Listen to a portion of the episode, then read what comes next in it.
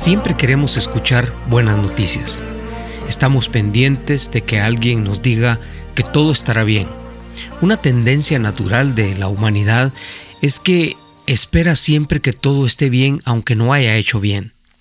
Esa es una de las razones por las que muchas personas buscan las promesas de Dios.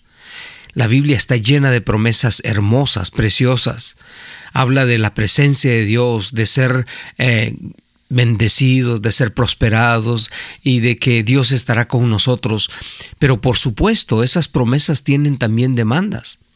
Yo no puedo creer cómo muchas personas pueden pensar que van a tener matrimonios felices si son adúlteros, cómo van a tener una pareja eh, contenta, bendecida si son abusivos. ¿Cómo vamos a tener una vida próspera si no somos honestos? Definitivamente ese es el engaño más grande de la vida. Pensar que el robar, el mentir y todo nos, nos dará más cosas o tendremos más cosas cuando definitivamente no es así. Por lo tanto, ese deseo, esa tendencia natural del ser humano a esperar cosas buenas aunque no esté haciendo cosas buenas, es desmentida cuando empezamos a cosechar lo que nosotros sembramos. Ya lo decía Pablo en una ocasión a los Gálatas, dice, no se engañen a sí mismos. Nadie puede engañar a Dios. Uno siempre recogerá lo que haya sembrado.